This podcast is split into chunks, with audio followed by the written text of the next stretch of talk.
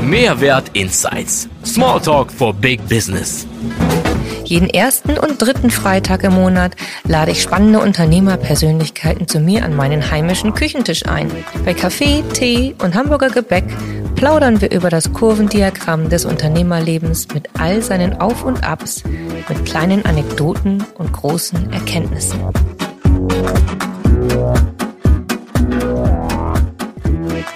Herzlich willkommen, Daniela Landgraf, Trainerin, Speakerin und Coachin.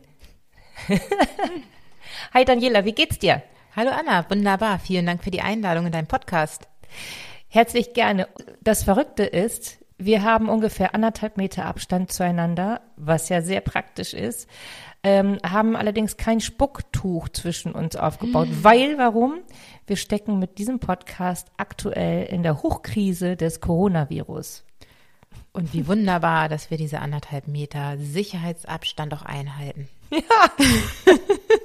genau.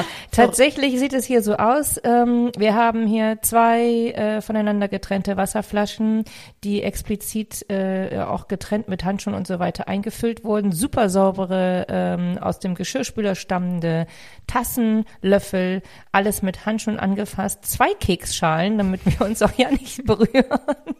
Anna, ich fühle mich so sicher bei dir. Wow. Läuft. Läuft. äh, Daniela, ich bin super happy, dass du ähm, dich äh, getraut hast, herzukommen, dass du den Mut bewiesen hast. Und ähm, freue mich, dass wir jetzt für unsere Unternehmer ähm, ein bisschen Speed reingeben, was die Finanzwelt angeht. Denn in deinem ersten Beruf bist du ja Finanzfachwirtin. Mhm. Und außerdem also Spezialistin für Immobilienfinanzierung. Genau. Genau. Ähm, wenn wir mal zurückdenken von dem, von wo du gestartet bist, also Finanzen, das ist auf jeden Fall ein Thema, auf das wir jetzt stark zu sprechen kommen. Mhm. Ähm, gerade in diesen Krisenzeiten ein super spannendes Thema für alle, die uns äh, jetzt hier zuhören. Dein Beruf den du mal vielleicht hattest als Kind oder als Jugendliche. Was war da dein Traumberuf? Wolltest du schon immer Finanzfachwirtin werden? Nein, absolut nicht. Also als ich ganz klein war, so oder in der Grundschule, wollte ich unbedingt Schauspielerin oder Sängerin werden. Und als Kind der 70er, 80er Jahre, was hat man da oft gehört? Kind, du hast kein Talent, wie soll das gehen? Wir haben keine Kontakte, weil YouTube und Co. gab es ja damals noch nicht. Ja. Und dann noch mit meiner etwas besonderen Körpersprache, denn ich habe das Tourette-Syndrom, ich mache manchmal komische Dinge, zwinker, zieh Grimassen, mache komische Verrenkungen, was durchaus bei anderen für Irritation sorgen kann. Mhm. Und das waren denkbar ungünstige Voraussetzungen, um irgendwie dann auf die Bühne zu kommen. Und etwas später wollte ich dann unbedingt Tierärztin oder Journalistin werden. Mhm. Beides hätte aber bedeutet, dass ich studieren hätte müssen, gleich am Anfang nach meinem Abitur. Mhm. Und das wollte ich damals nicht. Ich wollte erstmal Geld verdienen. Ich wollte unbedingt aus verschiedenen Gründen von zu Hause ausziehen. Ich hatte den absoluten Drang, ich will weg von zu Hause. Mhm. Und kann ich gut nachvollziehen. tatsächlich habe ich mir damals meinen Job so ausgesucht, naja, ich will ja nur eine Ausbildung machen, um hinterher jobben zu können. Ja. Wer zahlt denn in der Ausbildung am meisten? Und so bin ich damals in die Versicherungsbranche gekommen. Also denkbar ungünstige Voraussetzungen, um einen Beruf anzufangen, zu gucken, wo verdient man denn am meisten in der Ausbildung? Das ist ja crazy. Da, aber ich finde das eigentlich gar nicht so verkehrt. Ich glaube, heutzutage machen das äh, viele Jugendliche natürlich. Ich meine, es gibt ja mittlerweile ganze Rankinglisten, äh, sogar mit Voraussagungen, ähm, wie, wie zukunftsträchtig der Job wohl noch sein könnte oder sollte, deren mhm. Berechnungen nach und deren Einschätzungen nach. Also insofern bist du da eigentlich ganz, du bist äh, äh super modern gewesen zu dem Zeitpunkt. Wobei mein Rat aus meiner Kindheit und Jugend ist, hört bitte nicht auf solche Listen zu doll. Mhm. Denn es gab so, während meiner Abiturszeit gab es tatsächlich noch einen anderen Traumberuf. Ich wollte gerne in der Grundschule arbeiten und oder generell in der Schule. Und da hieß es auch, nee, bloß nicht, wir haben eine Lehrerschwemme und macht das auf gar keinen Fall. Mhm. Und all die, die in meiner Generation das gemacht haben, haben alle gute und sichere Jobs. Gut, ob ich damit glücklich gewesen geworden wäre, keine Ahnung. Aber ich habe damals tatsächlich auf diesen Tipp gehört oder auch das, der Tipp, der damals durch die Schulen geisterte bloß kein BWL, wir haben eine BWLer-Schwemme und das hat mich lange Zeit wirklich blockiert. Ich habe hinterher mein Betriebswirtschaftsstudium im Abendstudium gemacht, viele, viele Jahre später, da habe ich die 30 schon überschritten gehabt. Mhm. Aber mich hat das in den ersten zehn Berufsjahren echt blockiert, dass ich auf diese Tipps gehört habe. Also zumindest hättest du als Lehrerin deine eigene Bühne jeden Tag gehabt und dein Konto wäre immer voll gewesen. wow. und als Speakerin hättest du dann sozusagen äh, noch in der Ferienzeit noch Zeit gehabt. yeah. und als Lehrerin hättest du eigentlich ja auch alle Jobs miteinander vereinen können. Also Trainerin, Coachin, Speakerin, das wäre, ist eigentlich der Idealberuf, oder? Wäre der Idealberuf gewesen vielleicht. Ja. Aber am Ende, ja. Kann man ja noch machen. Nein, danke. okay. Ich bewundere alle die, die heutzutage in den Schulen sind und an dieser Stelle ein großes Dankeschön an alle Lehrerinnen und Lehrer.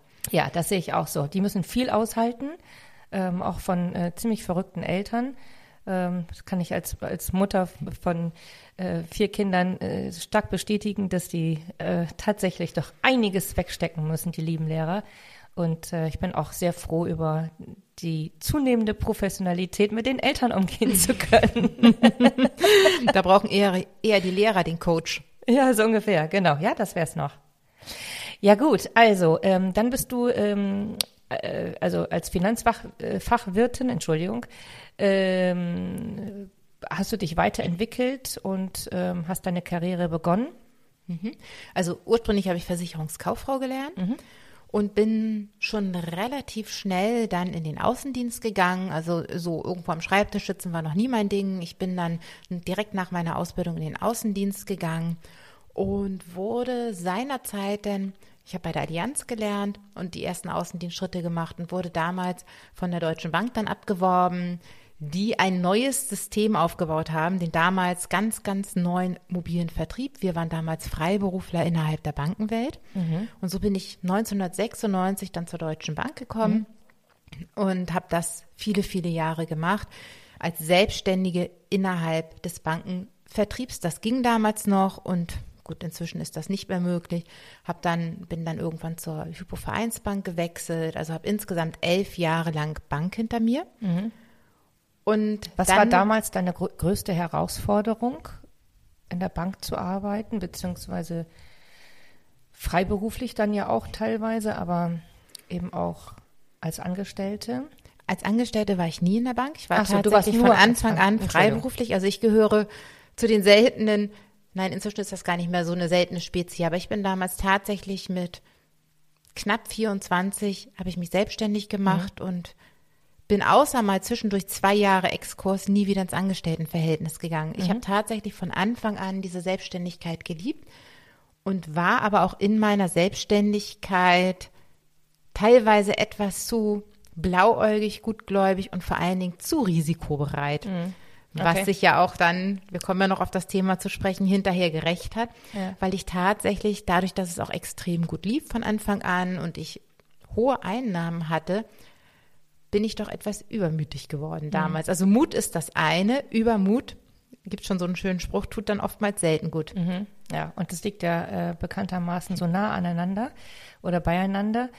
Äh, ja, das, äh, wir haben äh, zu dem Thema Mut ähm, gerade ein äh, sehr intensives Semester ähm, gehabt äh, mit den Fotoclubs ähm, Mut versus Angst. Und ähm, es ist unglaublich spannend, dieses Thema für alle Beteiligten und auch im, bei der Vernissage für alle Zuschauer gewesen.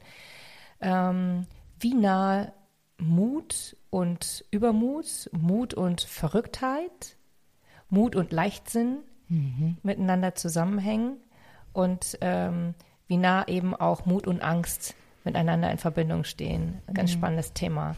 Und ich habe gerade absoluten Déjà-vu in der heutigen Finanzwelt ja. von damals. Erzähl mal, was meinst also, du? Bei mir fing es damals neun, Ende der 90er Jahre. Wer da schon am Finanzmarkt aktiv war oder sich erinnern kann, was war, wir hatten die Dotcom-Blase. Mhm. Alle sind auf die Aktien los. Wir haben wie die Bekloppten gekauft.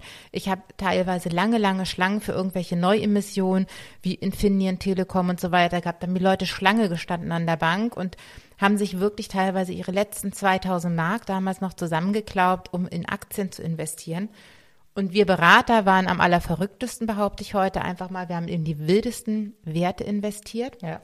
Ja, und dann kam das Jahr 2001. Und es war ja nicht der 11. September, der die Börse nur zum Kippen gebracht hat. Das, die ganzen Signale waren vorher schon. Und dann kam der 11. September, da ging es richtig in den Keller. Mhm. Aber wir haben, wenn ich jetzt nur mal den Aktienmarkt betrachte und nicht den Immobilienmarkt, auf den wir ja auch noch kommen, wir haben im Aktienmarkt eine absolute, äh, meine persönliche Meinung, bitte jetzt nicht, dass da irgendwo irgendwelche Aktienspezialisten kommen. Ich habe das Gefühl gehabt, wir hatten eine absolute Blase schon wieder. Ich selbst bin nicht mehr in den Markt gegangen in den letzten zwei, drei Jahren. Mhm. Und was ist? Jetzt ist das Geschrei groß. Wir haben Corona. Der Markt ist also extrem eingebrochen mhm. und meine Prognose ist, er bricht noch weiter ein. Mhm. Und mir hat es damals tatsächlich das erste Mal finanziell fast das Genick gebrochen, bevor ja hinterher so dieses zweite Thema kam. Ja, aber und vielen hat es das Genick gebrochen. Also ich kenne ich kenne sehr viele äh, extrem, also gerade Banker haben ja äh, damit, äh, wie du auch schon gerade gesagt hast, ich kenne auch einige, mhm. ähm, weil die eben so nah an der Quelle waren und weil die ähm, so viele Informationen schnell mhm. verarbeiten konnten und ich glaube auch, dass einfach emotional so ein, ein Fieber ausgebrochen, ja. ähm, das, und die haben natürlich auch schnell tatsächlich sogar auch Kredite bekommen, viel schneller als andere und ähm, haben dann äh, auf, auf Basis von Krediten äh, investiert, äh, wenn, wenn nicht mehr genügend, also aus, aus Gier, ne? ja, aus Gier heraus. Schon schwierig. Und als es damals runterging, habe ich zum Beispiel auch gesagt, okay, ich halte durch und behalte ja. die Aktien und habe dann lieber im Dispo, ich hatte einen hohen fünfstelligen Bereich als Dispositionskredit mhm. und habe dann locker flockig aus dem Dispo gelebt, weil mhm. ich ja gedacht habe, ach, die Börse erholt sich dann mhm. ja auch ganz schnell wieder und wird schon. Mhm. Ja, Wahnsinn. Und schon hat man, ähm, sagen wir mal, hohe Verluste. Äh, Leute sind ihre Eigentumswohnungen losgeworden, wenn sie welche hatten, ähm, oder mussten Hypotheken aufnehmen auf Häuser der Eltern oder weiß ich, mhm. wie sie das Problem dann gelöst haben. Also das war schon, schon eine harte Zeit. Also weil die wenigsten konnten sich das wirklich leisten. Mhm.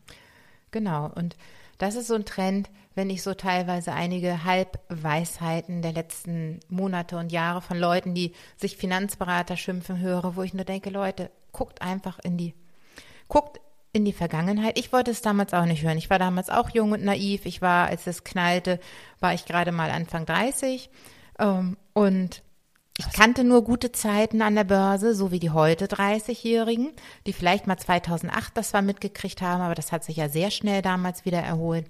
Und ich wollte auf meine Altvorderen auch nicht hören. Ich hatte einen Stiefvater, der gesagt hätte, oh, was du machst, ist Wahnsinn. Ich wusste es besser, weil ich habe ja mit 24 habe ich in der Anlageberatung angefangen und hatte nur gute Zeiten erlebt. Also fühlte ich mich ja wie die große Heldin, die alles besser wusste. Mhm und wollte nicht auf die Altvorderen hören, weil ich das Gefühl hatte, die haben sowieso keine Ahnung, die sind zu konservativ. Mhm. Und ich, weißt du was, ich kenne tatsächlich ganz viele, die damals schon alteingesessene Unternehmer waren und die trotzdem auf die Nase gefallen mhm. sind, weil sie darauf gehört haben, dass Versicherungen nicht mehr laufen, dass jetzt eben Aktien laufen und die dann anders investiert haben. Und das Gleiche haben wir jetzt auch, nur mit anderen Vorzeichen. Genauso wie dieses Thema, wir haben damals, als ich meine allererste Baufinanzierung mit Kunden gemacht habe, das war 1996, da hatten wir gerade so, dass das erste Mal eine 5 vorm Komma war mhm. bei den Zinsen. Das war ein historisches Zinstief. Mhm. Seitdem jagt ein historisches Zinstief das andere. Und ich bin dann ja hinterher auf den zweiten Zug aufgestiegen. Ich habe nicht aus eigener Kraft wieder gerappelt, weil ich in der Finanzbranche tätig war, zum Glück auch gutes Geld damit verdient habe. Und bin dann auf den Zug Immobilien aufgesprungen. Mhm. Habe eine Immobilienfinanzierung nach der anderen gemacht, in Mehrfamilienhäuser investiert und auch alle Risiken in den Wind geschlagen mhm. und hatte irgendwann Messis und ich hatte Mietnomaden und dann kam in dem einen Objekt in einem, einem Fünffamilienhaus wollte dann plötzlich die Stadt nochmal 25.000 Euro haben, weil sie die, neu, die Leitung auf der Straße neu gemacht haben und, und, und. Und ja, Immobilien ist eine, auch eine super Investition, mhm. wenn genug Liquidität da ist, um solche Engpässe auch zu überbrücken. Und mhm. genau da sehe ich im Moment auch die Gefahr. Ich kenne also mehrere Leute, die im Moment wie, also wie sonst was Mehrfamilienhäuser kaufen, mhm. weil sie meinen, Betongold. Betongold, was auch durchaus richtig ist, mhm. wo ich aber sage, bitte, bitte, bitte, behaltet die Liquidität im Auge tilgt vernünftig, unabhängig von all diesen Steuerkisten. Klar, es gibt natürlich diejenigen, die sagen, nee, ich will nicht tilgen, damit ich hohe Steuereinsparungen habe. Kann man alles machen. Aber jeder sollte, der quasi, also der in solche Investment geht, unbedingt, unbedingt, je nachdem, wie viele Wohnungen es sind, zwischen 30, 50 oder sogar 100.000 Euro Liquidität haben, damit Messis und Mietnomaden äh, kein Problem sind, damit Mietausfälle verkraftet werden können. Denn wenn wir jetzt mal die aktuelle Krise angucken, was ist denn mit all denen, die jetzt Kurzarbeit haben? Was ist mit all den kleinen Selbstständigen, die jetzt keine Aufträge mehr haben, die mhm. vielleicht ihre Mieten nicht mehr bezahlen können? Mhm. Das geht wieder zu Lasten der Vermieter. Wenn ein Vermieter das nicht aushalten kann, so wie ich es damals nicht ausgehalten habe, mhm. dann kann man ganz schnell eine Grätsche machen. Was passiert dann mit dem Vermieter? Gehen wir doch auch mal die, auf die Seite, denn ständig hören wir in den Nachrichten, äh, welche Gelder und Fördergelder, Kredite und dergleichen angeboten werden, welche ähm, ähm, Stundungen möglich sind beim Finanzamt vielleicht und so weiter. Was, was, wie geht's den Vermietern dann? Wie geht's den Immobilienbesitzern? Da haben wir in Hamburg natürlich auch viele davon, aber auch in ganz Deutschland. Mhm. Also du ich sagtest, hoffe, das dass sie durchhalten. Mhm. Genau, bei mir war es damals so, ich bin ja mit meinen Immobilien in die Insolvenz gerutscht mhm. damals, mhm. weil ich eben nicht die Liquidität hatte. Hätte mir damals damals jemand 50.000 Euro geliehen, hätte ich vieles retten können. Hätte, hätte. Mhm. Ist lange, lange her, lange vergessen. Aber wenn dann hohe Kredite laufen und die Mieteinnahmen bleiben aus, bis man so einen Mieter raus hat, das ganze Gerichtsverfahren und so weiter, bis dann der Gerichtsvollzieher vor der Tür steht bei denjenigen. Das dauert, dauert, dauert. Ja. Und dann können sie auch wieder zwangseingewiesen werden in die Wohnung. Also ich möchte ja gar nicht das ganz große Fass und das ganz große Drama aufmachen. Nur bei uns damals war es so, dass wir einen riesen Liquiditätsengpass hatten, weil die Mieten, ich hatte vor allen Dingen ein Fünffamilienhaus, wo ich drei Messis oder Mietnomaden drin hatte, alle oh unverschuldet, Gott. alle waren sie vorher im Job. Gut, eine war eine Betrügerin, das haben wir hinterher rausgefunden. Auch sowas kann passieren, die also schon mehrere Vermieter geprellt hat mit gefälschten Unterlagen. Aber die anderen waren voll im Job. Der eine ist dann aufgrund von Arbeitslosigkeit hinterher in Drogenabhängigkeit gerutscht. Eine andere wurde von ihrem Mann verlassen, weil sie sich von jemand anderes hat schwängern lassen. Also mhm. das sind so die normalen Lebensdramen, die hoffentlich mhm. keinem passieren, die aber passieren können. Mhm. Und wenn dann an der, der Quelle die Mieteinnahmen ausbleiben, du auf der anderen Seite aber die hohen Kredite zu bedienen hast mhm. und dann vielleicht noch externe Faktoren kommen, dass du plötzlich Sanierungsmaßnahmen machen musst oder dass plötzlich die Stadt sagt, ja, dann hätten wir jetzt gerne mal 5000 Euro für dieses oder jenes. Mhm, klar. Dann kannst du ja finanziell sehr, sehr schnell auch den Hahn zudrehen. zudrehen. Mhm, ja, genau. Und, und ähm, das kann natürlich jetzt auch mit Corona passieren. Ja. Ne? Also wenn wir jetzt ähm, äh, sagen, also zwei, drei Monate im Grunde genommen muss, muss man ja schon irgendwie überbrücken können. Dann ist die Krise aber ja noch lange nicht zu Ende. Mhm. Das wissen wir ja auch schon längst. Ähm, das heißt also, ist, das Leben fängt nicht plötzlich bunt und lustig wieder an, mhm. sondern im Grunde genommen ist ja damit zu rechnen, dass wir das ganze Jahr jetzt damit beschäftigt sein werden. So. Mhm. Ähm, das heißt also äh, für diesen Fall, dass ähm, die Vermieter äh, oder die, die Eigentümer ähm, im Grunde genommen eine Liquidität äh, für das halbe Jahr noch haben müssen. Mhm. So. Auf jeden Je Fall. Je nachdem, wie hoch die, die Immobilienwerte sind ähm, und wie viele Immobilien das sind, das ist dann ja schon eine ganze Hausnummer. So. Was dramatisierend hinzukommt, dass es dieses Mal nicht wie bei mir damals ein Einzelfall ist, wo man dann sagen kann, okay, Immobilien werden dann verkauft oder zwangsversteigert, sondern im Moment haben wir ja ein Riesenthema, denn ich kann persönlich noch nicht abschätzen, wie gut lassen sich Immobilien jetzt verkaufen, wenn ich Liquidität brauche. Wir können uns, grundsätzlich gibt es zwei Szenarien. Das eine Szenario ist, dass jetzt ganz, ganz viel freie Liquidität am Markt ist, weil Leute rechtzeitig aus dem Aktienmarkt rausgegangen sind und nicht wissen, wohin mit ihrem Geld. Das sind diejenigen, die jetzt sicherlich auf Einkaufstour gehen. Das mhm. ist das eine Szenario. Das andere Szenario ist aber, dass dieses Geld an der Börse jetzt gerade futsch ist oder dass die Leute einfach Angst haben, in der jetzigen Situation in Immobilien zu investieren. Mhm. Das, also ich persönlich vermag es im Moment noch nicht einzuschätzen, in welche Richtung der Mhm. Immobilienmarkt in den nächsten Wochen und Monaten gehen wird. Mhm. Ja, Wahnsinn. Was hast du gemacht, äh, als du ähm, dann selber, was ist dir passiert weiterhin? Erzähl noch mal kurz, kommen wir noch mal kurz zurück auf deine Problematik damals ähm, mit den Mietnomaden und ähm, mit den Schwierigkeiten, die sich dann aufgetan haben in der Immobilienwelt bei dir. Also bei mir war damals wirklich, also ich habe zu spät gehandelt. Ich habe zu lange vertraut und gehofft, dass die Versprechungen meiner Mieter sich einhalten. Ich würde heute schneller durchgreifen und würde auch Maßnahmen ergreifen, die ich jetzt nicht offiziell im Podcast so erwähnen möchte. Aber ich habe damals zu sehr, zu lange war ich die Liebe. Also ich würde auf jeden Fall empfehlen, nicht so lieb zu sein. Und auch vorher schon. Also ein Tipp, den ich an dieser Stelle, ich komme gleich auf deine Frage zurück, jedem gebe, der sich einen neuen Mieter sucht, bitte, bitte mach den Mietvertrag bei den Leuten zu Hause. Dann seht ihr schon mal das Umfeld. Denn ich glaube, manch ein Messi, ich hatte dreimal Messis, hätte ich mir wahrscheinlich ersparen können, wenn ich vorher das häusliche Umfeld von denen gesehen hätte. Das Ja. ist so etwas, was ich mir geschworen habe, wenn ich wieder Immobilien vermiete. Mir geht's heute wirtschaftlich auch Gott sei Dank wieder gut. Also man kann alles auch wieder aufbauen. Damals war es für mich dann aus, weil ich hatte keine Liquidität mehr. Und das war insofern dramatisch, weil ich hatte parallel meine Immobilienfinanzierungsfirma. Und durch die ganzen Messis und Mietnomaden und meinen Liquiditätsengpass konnte ich auch, also musste ich irgendwann die Insolvenz anmelden. Eine private Insolvenz, die allerdings als Regelinsolvenz bezeichnet wird, weil Immobilien da waren. Es war also keine klassische Privatinsolvenz, weil keine Konsumschulden da waren. Aber ich hatte parallel meine Finanzierungsberatungsfirma mit vier festangestellten Mitarbeitern. Und die, wenn man in der Finanzbranche tätig ist, muss man eine saubere Schufa haben. die hatte klar. ich nicht mehr.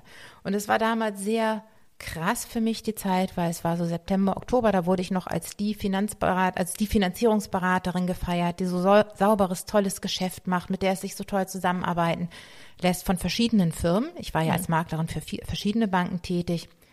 Zwei Monate später habe ich dann meine Insolvenz angemeldet und reihenweise kamen dann die Briefe rein. Sehr geehrte Frau Landgraf, Sie haben sicherlich Verständnis dafür, dass wir unter den Voraussetzungen jetzt nicht mehr mit Ihnen zusammenarbeiten können. Ja, Wahnsinn. Und in Folge ging meine Firma in die Insolvenz. Also die Firmeninsolvenz war eine Folge der privaten Insolvenz und mit mir gingen natürlich dann auch vier Mitarbeiter in die Insolvenz. Und hier wünschte ich mir von der Politik andere Regelungen. Vielleicht gibt es die auch inzwischen. Das ist ja bei mir lange, lange her. Und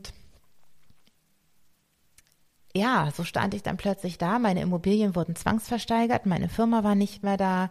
Privat hatte ich keine Ahnung, ob ich jemals wieder einen Mietvertrag kriege mit der Schufa. Habe ich dann auch. Also auch da gibt es Möglichkeiten. Ich habe richtig regelrechte Bewerbungsschreiben ge für die Vermieter gemacht, für die potenziellen, habe auch alle Daten und Zahlen offengelegt, dass die Vermieter sehen, es sind keine Konsumschulden gewesen, sondern es war wirklich diese ganze Immobilienkiste, die uns reingerissen hatte.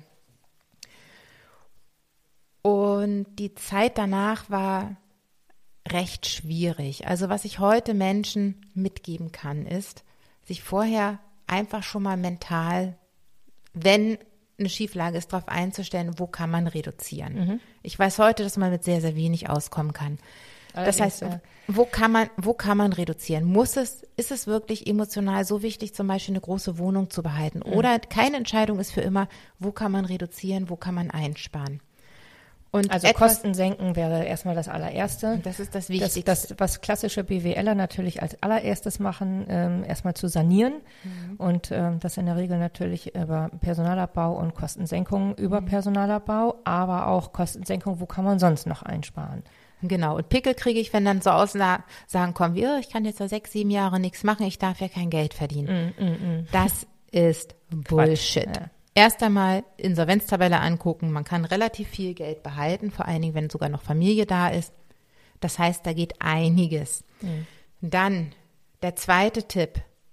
Die Selbstständigkeit ist der Segen eines jeden, der in der Insolvenz ist. Also mit dem Insolvenzverwalter alles offen besprechen. Warum ist die Selbstständigkeit der Segen? Weil ihr vieles, was ihr dann für die Firma braucht, eben brutto einkaufen könnt. Mhm. Ich habe damals angefangen mit dem pferdegestützten Training und Coaching. Ich konnte meine Pferde quasi als Kosten absetzen. Das mhm. heißt, ich konnte damals mehrere Pferde und eine Pferdeweide betreiben, weil ich damit wiederum mein Geld verdient habe es gibt viele Möglichkeiten inzwischen, wo man, womit man Geld verdienen kann. Und sei es, dass man irgendwelche Multilevel-Marketing-Sachen macht. Mhm. Warum denn nicht irgendwo Öle oder Nahrungsergänzung oder sonstiges nebenbei verkaufen, um diese Selbstständigkeit zu haben, weil ihr vieles an Kosten absetzen könnt. Das heißt, am Ende bleibt netto mehr übrig. Bitte aber offen mit dem Insolvenzverwalter besprechen, denn nicht, dass da euch irgendwo dann hinterher gesagt wird, ihr macht irgendwelche Verschleppungen. Gut, aber das Geld und muss ja reell, ob man das nun absetzen kann später ähm, oder auch Rücklagen bilden kann und so weiter, muss ja reell erstmal da sein, um zu investieren.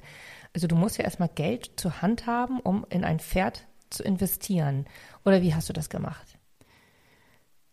Ich habe sehr viel Glück gehabt. Ich habe wirklich als, ich habe mit dem Reitstall damals angefangen und einige fanden das so toll. Ich habe Rentnerpferde unter anderem geschenkt gekriegt. Ah. Ich habe tatsächlich, und das ist so dieses Faszinierende, wenn ihr euch wenn man sich öffnet und sich, und jetzt kommen wir eher in das, in das was, was, du jetzt was machst. andere so spirituell nennen würden, wenn man sich wirklich der Wünsche bewusst wird. Und ich habe ich habe unglaublich viel Glück danach gehabt. Ich habe wirklich wie die Jungfrau zum Kind bin ich zu dieser Weide gekommen, wo mich jemand gefragt hat, ob ich mit einsteige. Die Kosten waren überschaubar. Ich habe immer noch, bis heute arbeite ich nach wie vor in der Finanzbranche als Trainerin. Also mein die Akademie, für die ich gearbeitet habe, die hat nach wie vor zu mir gehalten. Ich habe nach wie vor damals Seminare gegeben, obwohl ich auch lange Zeit krank war. Ich war nach der Insolvenz mehrere Monate außer Gefecht gesetzt, erst mit Burnout, dann mit Bandscheibenvorfall. Mhm.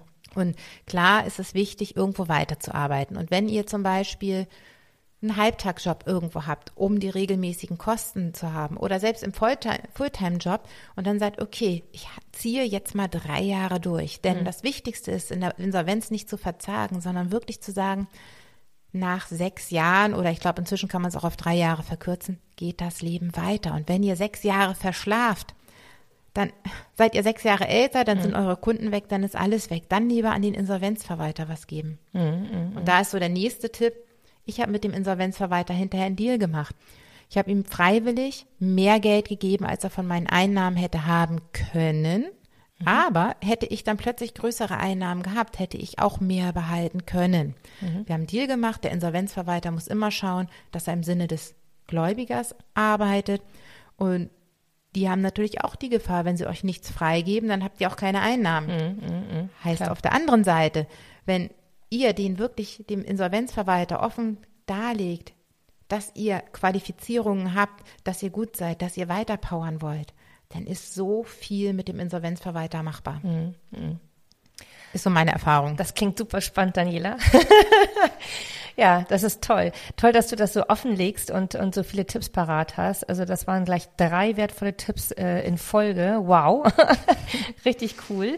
Ähm, und ähm, was ich auch äh, spannend finde und was ich auch immer wieder höre, ähm, wie sehr die Gesundheit darunter leidet in, in solchen äh, Fällen.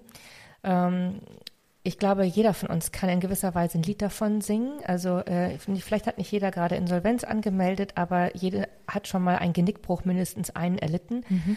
Und ähm, dieses äh, und merkwürdigerweise äh, geht es auch immer mal wieder auf den Rücken. Mhm. Ne? Ähm, viele kriegen dann, wie du, auch einen Bandscheibenvorfall, ähm, habe ich auch gehabt im Übrigen. Ähm, man, man, kann die Last quasi echt nicht mhm. mehr tragen. Und ähm, andere kriegen Hautprobleme oder dergleichen. Also es gibt auf jeden Fall immer irgendwelche Auswirkungen. Äh, oder wie du sagst, auch Burnout äh, ist ja auch äh, mittlerweile, wie war es nochmal? Kam bei jedem Dritten oder ich habe die Statistik jetzt vergessen gerade. Auf jeden Fall sehr intensiv. Viele. Viele, ja. Ähm, wenn man dann aber trotzdem wieder aufsteht, weitermacht und Gott sei Dank ähm, bist du ja auch Firmen gewesen äh, und bist es auch noch in Sachen Finanzen und äh, hattest vielleicht auch Glück, wie du sagst. Ähm, aber zu dem Wörtchen Glück, finde ich, gehört auch mhm. immer dazu, offen zu sein. Ja. Und diese Offenheit ist, finde ich, das, was du ganz intensiv gerade beschrieben hast, nämlich offen zu seinem Insolvenzverwalter zu sein, offen für neue Ideen zu sein, offen auch für und Mut zu, mutig zu sein für neue ähm, Projekte, die anzufangen, ähm, womöglich die auch wieder mit Investitionen zu tun mhm. haben. Das finde ich einen ganz gewaltigen Schritt, wenn man ähm, so in, in, in ein und derselben Sache, also in der Finanzwelt, quasi ein Genickbruch erlitten hat, auf die Nase gefallen ist, dann wieder aufzustehen und zu sagen, und ich weiß trotzdem, was ich tue und ich investiere noch einmal, vielleicht in was ganz anderes, mit einem anderen Risiko dahinter, mit einem geringeren, mit einem kalkulierbareren und so weiter. Das mag alles sein. Ähm, das finde ich super großartig, dass du das gemacht hast. Und ähm, ich äh, würde noch mal ganz gerne wissen, wann sich dieser Wandel vollzogen hat ähm, zur Trainerin beziehungsweise verstärkt zur Coachin und Speakerin. Mhm. Oder wo, fragen wir mal nicht wann, sondern viel, besser, viel mehr würde mich interessieren, wodurch. Mhm. Also erst einmal Trainerin war ich für die Finanzbranche auch vorher schon über die Akademie, mhm. allerdings sehr fachorientiert. Und als jetzt dieser große Bruch damals war, dass ich, es war übrigens 2013, als ich in der Klinik war, für diejenigen, die sich jetzt fragen, wie mhm. lange und die jetzt mhm. anfangen zu rechnen. Und 2013 war ich 42 Jahre alt. Mhm. Das war natürlich ein riesen, riesen Bruch. Ich hatte mich, ich habe mich auch früher sehr stark über dieses ganze Thema Finanzen definiert. Ich war ja wer. Und als ich dann in dieser Klinik lag, hinterher mit meinem Bandscheibenvorfall, vorher mit dem Burnout, mit dem Burnout habe ich übrigens die Einschläge noch nicht gemerkt. Ich habe dann für meinen Heilpraktiker Psychotherapie weitergelernt, als ich in der Klinik war. Also da habe ich den Burnout, habe ich persönlich da noch nicht mal, ja, ich habe ihn wahrgenommen, aber ich wollte es nicht wahrhaben. Mhm. Und ich komme einmal ganz kurz auf das Thema körperliche Symptome. Nehmt das bitte ernst. Nehmt bitte ernst, wenn irgendwo Zwicken und Zwacken ist. Die Symptome des Körpers sind wichtig. Und dann kam ich aber so auf die Idee, als ich jetzt zwangsweise flachgelegt war. Mhm. Also genau, flachgelegt wurdest. Flachgelegt wurde, genau. ja. Dass was ist mir wirklich wichtig im Leben? Und da merkte ich, ich möchte unbedingt mit Menschen arbeiten. Tiere sind mir wichtig. Und so ist dieses ganze Thema des pferdegestützten Trainings entstanden in einem Prozess. Und ich merkte aber, dass diese Finanzwelt auch immer noch in mir ist. Es ist ein Teil von mir. 27 Jahre kann man nicht einfach so wegwischen. Mhm. Und das war einfach noch da. Und so ist eigentlich mein heutiges Ding entstanden. Aber prozessweise. Es ist niemals ein Ding, was von heute auf morgen geht. Und da bedarf es auch ein bisschen Geduld und immer wieder dieses Trainieren, Fokus auf die positiven Dinge im Leben, Fokus, was, mhm. was da ist. Und ich habe vorhin zum Beispiel gesagt, ich habe viel geschenkt gekriegt.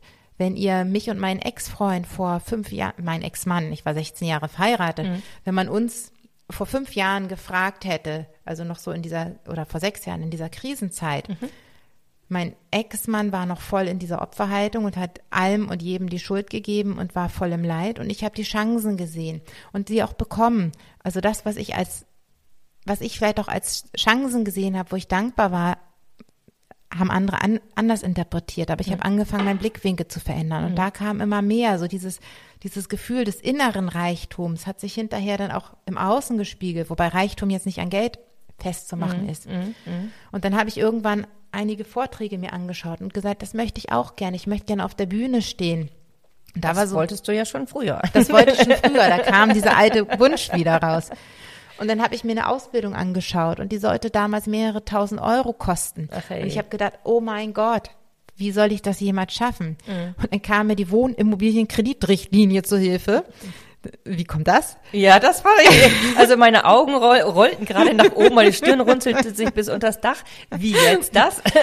Denn es kamen die neuen Immobilienfinanzierungsgesetze und ich hatte plötzlich einen fetten Auftrag von der Akademie, wo ich acht Wochen lang ein riesengroßes Kreditinstitut mit vier anderen Trainern trainiert habe. Super. Aber ich hätte ja alles an dem Insolvenz, also vieles an den Insolvenzverwalter abgeben müssen. Mhm. So, und ich wollte diese Ausbildung machen hatte aber diese Ausbildung musste ich bezahlen, bevor ich das Geld von der Akademie hatte. Und dann habe ich, und das sind wirklich so Momente, die schwer sind, dann habe ich bei Freunden oder bei denen, wo ich dachte, ja, die leihen mir bestimmt das Geld, wenn ich sage, das kommt rein, da kriegte ich dann teilweise nur Stirnrunzeln, so nach dem Motto, ey, sorry, mit deiner Vergangenheit oder mhm. Geld unter Freunden Und ich ja. habe das schon abgeschrieben. Ich war völlig verzweifelt. Bei mir gab es auch so Verzweiflungsmomente. Ja.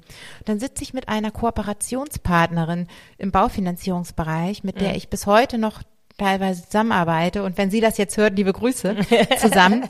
und ich, sie sagte, du wirkst so bedrückt. Und dann hab ich losgeheult und ihr mein Drama erzählt, meinen großen Lebenstraum, da auf der Bühne zu stehen und keine Chance, das zu machen.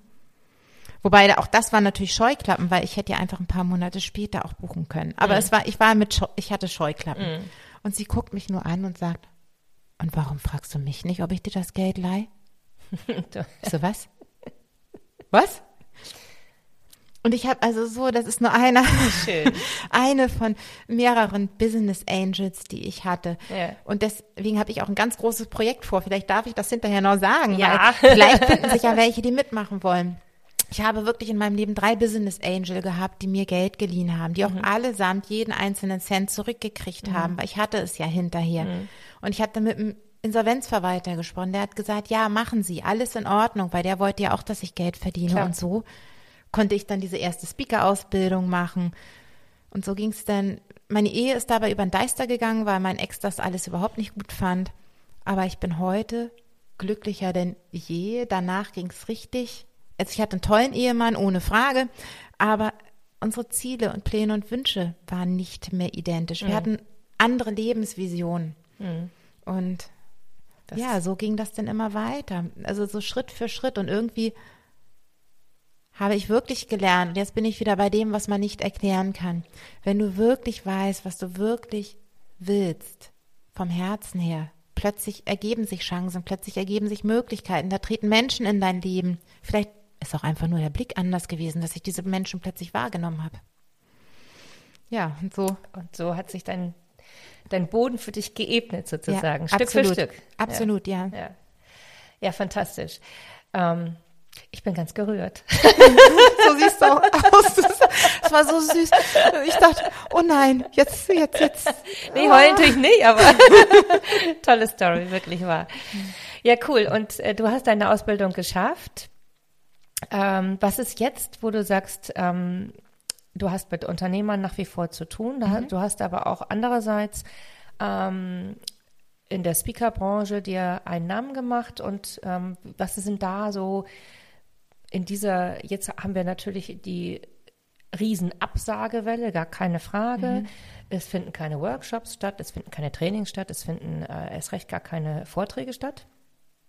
Wir waren ja gerade noch auf der Winterkonferenz äh, von der äh, GSA und äh, von den German Speaker Association. Ähm, ja, waren da etwas auch naiv noch, denke ich, allesamt hingefahren. Sind auch Gott sei Dank alle mit heiler Haut wieder rausgekommen.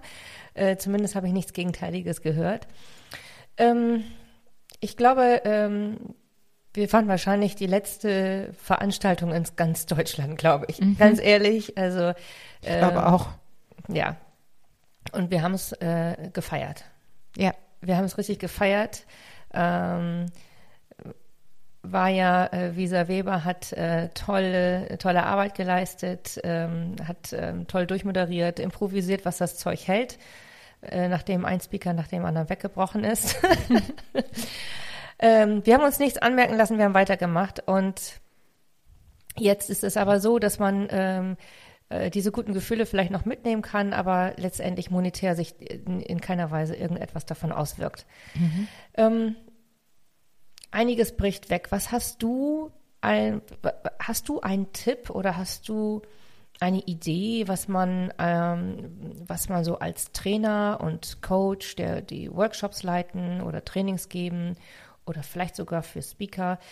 Ähm, wir haben auch ziemlich viel darüber diskutiert während der Tage dort. Äh, hast du eine Idee oder einen Tipp an die Unternehmer, äh, Quatsch, an, an die Trainer und Coaches, wollte ich sagen, an die Freiberufler, die viel mit Unternehmern zu tun haben? Also erstmal haben wir durch diesen, wie ich es gerne nenne, Wahnsinn natürlich eine völlig neue Situation am Markt. Mhm. Aber jede neue Situation bietet auch ganz viele Chancen. Das Schlimmste, was man jetzt machen kann, ist den Kopf in den Sand stecken, den Fokus auf die negativen Dinge. Ja, und es ist totaler Mist, wenn du nicht weißt, wie du nächsten Monat deine Miete bezahlen kannst. Aber auch da Offenheit hilft mit den Menschen reden. Aber wir haben auch eine historische Chance, umzudenken. Also ich habe jetzt, wenn ich außer, nicht jetzt im Speakermarkt, wenn ich jetzt so durch Altona gehe, wo ich wohne, stehen ganz viele Zettel oder sind ganz viele Zettel an den Schaufenstern. Wir beliefern sie, bestellen sie. Man kann im Moment viel, viel online machen. Das heißt, wenn jemand also wirklich kreativ ist und sagt, so wie kann ich jetzt mein Geschäft online umstellen, geht das. Für uns Trainer, Speaker, Coaches sowieso. Es, mhm. Wir haben inzwischen, Gott sei Dank, eine Technologie, die es ermöglicht, mit verschiedensten Anbietern, ob Skype, ob Zoom, ob sonstige, das soll jetzt keine Werbung sein, das sind nur die, die ich kenne, mhm. auch Online-Konferenzen zu machen.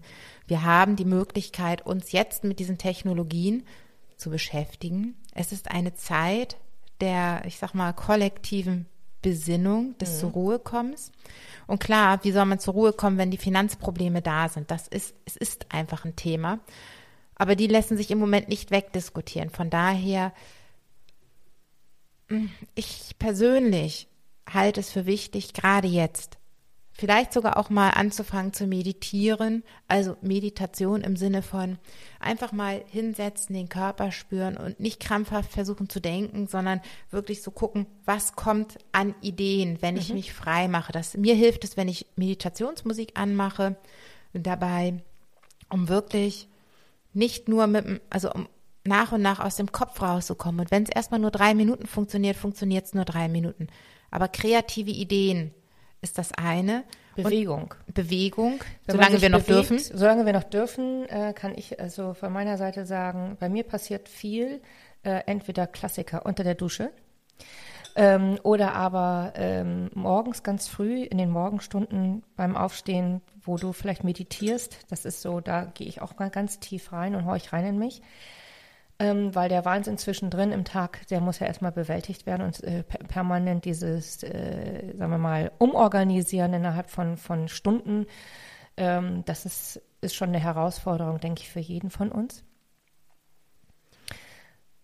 Ich möchte ganz kurz noch eine Geschichte dazu erzählen. Ich habe ähm, gestern ähm, im Einzelhandel sind wir hier mal in Eimsbüttel in Hamburg hier die Straße rauf und runter gegangen. Das ist die Verkaufsstraße für diesen Stadtteil. Und ähm, ich bin mit meinen Kindern entlang gelaufen, weil wir noch ein, zwei Sachen eigentlich besorgen wollten. Alle Läden waren natürlich zu. Und ich habe eine Verkäuferin wieder getroffen von einem Spielzeugverkauf, äh, Einzelhandel. Und äh, sie war ganz niedergeschlagen, als ich sie traf. Und ich sagte zu ihr, also wissen Sie, wir brauchen noch dringend ein Geburtstagsgeschenk. Denn meine Kinder sind eingeladen zu einem Kindergeburtstag. Und ich bin sicher, der Kindergeburtstag fällt aus. Aber das Geschenk, das soll die Kleine doch wenigstens bekommen. Und äh, da sagte sie, ja, wissen Sie, wir machen das folgendermaßen. Wir haben, wir sind da. Wir machen nur nicht auf. Klopfen Sie an die Tür, dann stellen wir Ihnen das, was Sie sich wünschen, in einem Körbchen vor die Tür. Sie suchen sich aus, was Sie haben hm. möchten. Ich reiche Ihnen nur die IC, das EC-Gerät raus. Sie können nur per EC bezahlen. Und Gänsehaut. Dann, oder? Ist es nicht der Hammer? So, und dann äh, noch eine zweite Geschichte. Heute, nein, dann gestern rief mich äh, von einem äh, Bekleidungsgeschäft, mein, mein All-in-One-Bekleidungsgeschäft, wo ich immer einkaufen gehe, an, auch genauso aus der Osterstraße. Ähm, sie sagte zu mir, äh, und zwar war folgendermaßen, letzte Woche noch habe ich dort einen Rock zurückgegeben, musste ich leider reklamieren lassen.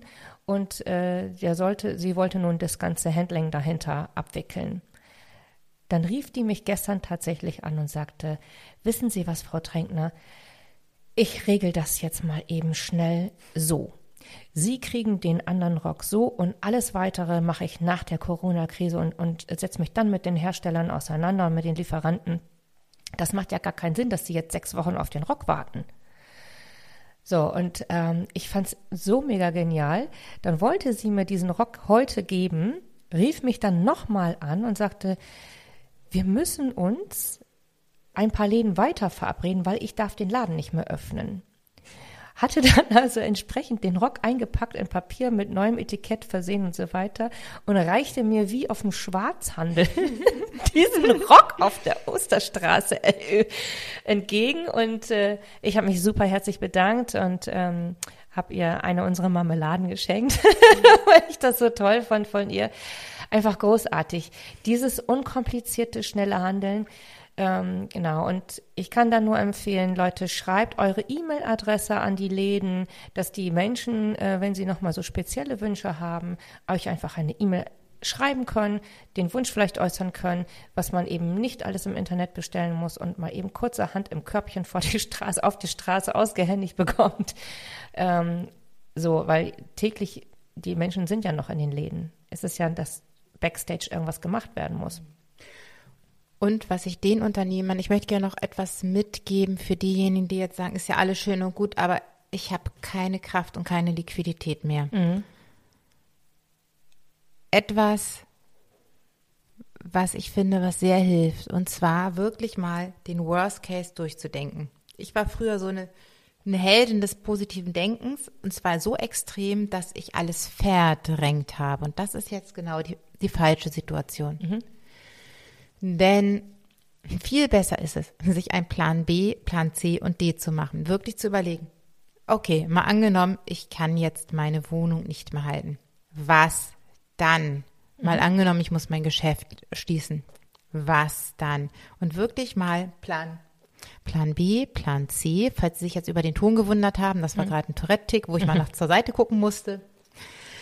Ähm, also wirklich durchzudenken, denn meistens ist es nur die Angst vor den Dingen, die uns beängstigt. Wenn mhm. wir drin sind, finden wir ganz kreative Lösungen. Und wenn wir vorher diese kreativen Lösungen haben, dann sind sie gar nicht mehr schlimm. Mhm. Und als es mir am aller, aller schlechtesten ging, in der schlimmsten Zeit meines Lebens, saß ich in einem 11 Quadratmeter Zimmer. Ich habe vorher auf 160 Quadratmetern Haus mit 2000 Quadratmeter Wohnung, äh, Garten mhm. gewohnt. Mhm.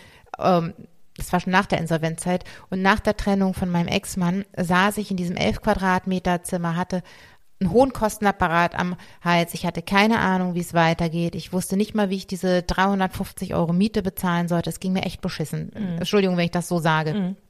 Es war für Danke mich. für die Ehrlichkeit. Im, es war, ja. und das ist erst drei Jahre, drei, nee, doch drei Jahre ist es her. Die Veränderung kann schnell gehen und mhm. du weißt, wie es, dass es mir wirtschaftlich inzwischen wirklich wieder gut geht. Mhm. Diese Zeit, wo ich da in diesem WG-Zimmer war, war für mich rückblickend eine der wertvollsten Zeiten meines Lebens, mhm. weil ich Heimat in mir selbst gefunden habe und kapiert Schöner habe, Begriff. dass ich mhm. als Mensch wertvoll bin, dass ich Freunde habe, dass ich viele Dinge kann, dass ich ganz viel Wissen habe, was ich weitergeben kann. Und ab dann fing es plötzlich an, dass ich ein Buch nach dem anderen angefangen habe zu schreiben. Plötzlich ging das, ging das mit meinen eigenen Seminaren los. Plötzlich gingen ganz viele Dinge wirklich schnurstracks nach oben. Ich wünsche euch, dass ihr nicht erst so tief fallen müsst. In einem elf Quadratmeter Zimmer, in einem Sammelsurium von Möbeln, die man sich über eBay Kleinanzeigen zusammenklaubt, das ist mhm. nicht schön. Mhm. Aber es ist auch nicht schlimm. Und das ist mein ganz großes Learning. Deswegen mhm. habe ich aktuell, auch wenn ich habe 100% Auftragsstornierung bis Jahresende aktuell. Mhm. Aber es ist nicht schlimm. Mhm. Es ist nicht schlimm, weil ich weiß, dass es immer Lösungen gibt. Es geht immer weiter. Und denkt euch ruhig mal rein, wie ist es, wenn ihr euch verkleinern müsst? Nichts ist für immer. Ich wohne heute in einer wunderschönen Wohnung mhm. wieder. Alles geht vorüber. Und es gibt immer wieder neue Möglichkeiten, wenn ihr euch erlaubt, kreative Lösungen zu denken. Hm. Ja, das hast du so schön gesagt. Danke. Toll.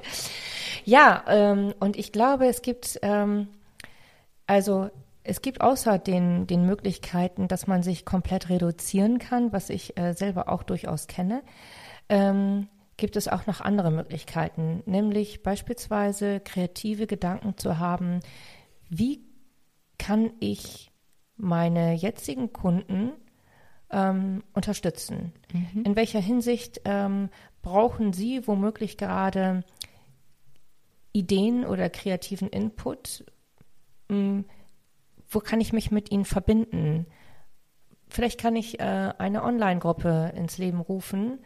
Ähm, ich habe gerade jetzt am Dienstagabend ähm, eine Online-Gruppe gehabt und war selber sehr erstaunt, wie gut das getan hat, obwohl erst Tag zwei war.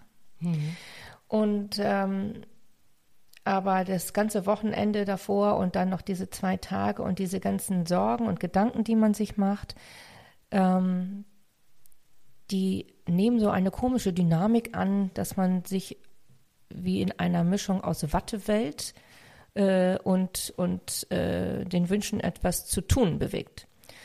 Und deswegen sind kleine Dinge zu tun, wie beispielsweise eine Online-Gruppe, das ist wirklich simpel, das zu machen, ähm, super, super gut, weil es ist noch viel hilfreicher, wenn man sich sieht, online sieht wenigstens, mhm. ähm, und jeder mal so ein bisschen sprechen kann. Und vielleicht, wenn man vielleicht ist der eine oder andere so clever und führt auch äh, durch so einen durch so eine äh, Stunde mal durch, ähm, hat vielleicht tolle Ideen, hat vielleicht tolle Fragestellungen sich vorher überlegt, ähm, dass das nicht ganz in einem, einem Jammertal ausbricht, ähm, sondern aber schon, wo man sich vielleicht gegenseitig supporten kann, ähm, wer was wie erlebt hat, wie diese Geschichten, die wir euch jetzt hier heute erzählt haben.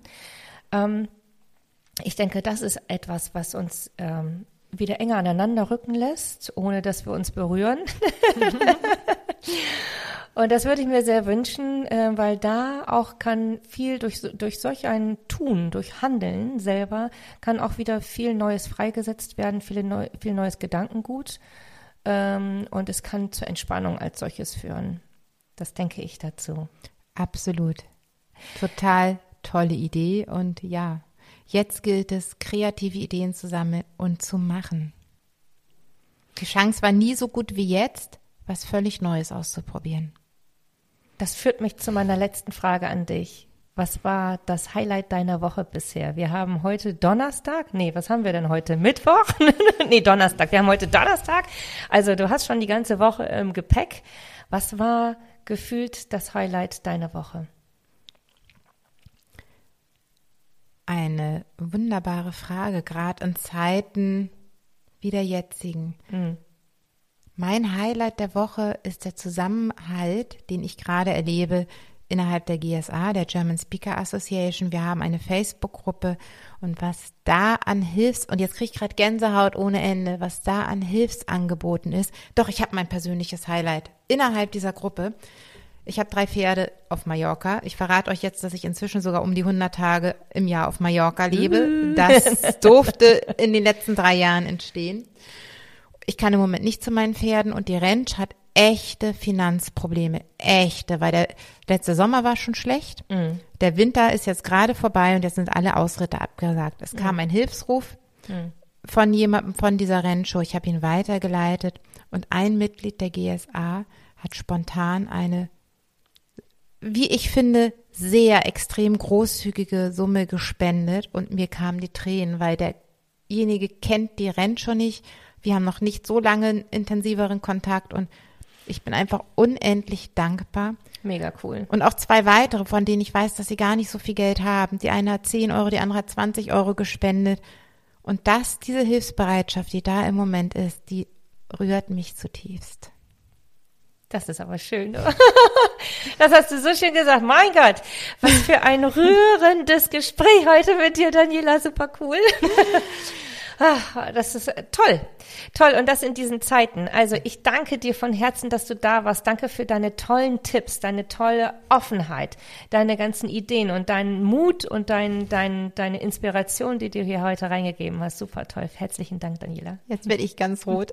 danke für die Einladung in diesem Podcast und deine wunderbaren Fragen und auch deine Input zwischendurch. Ja. Yay.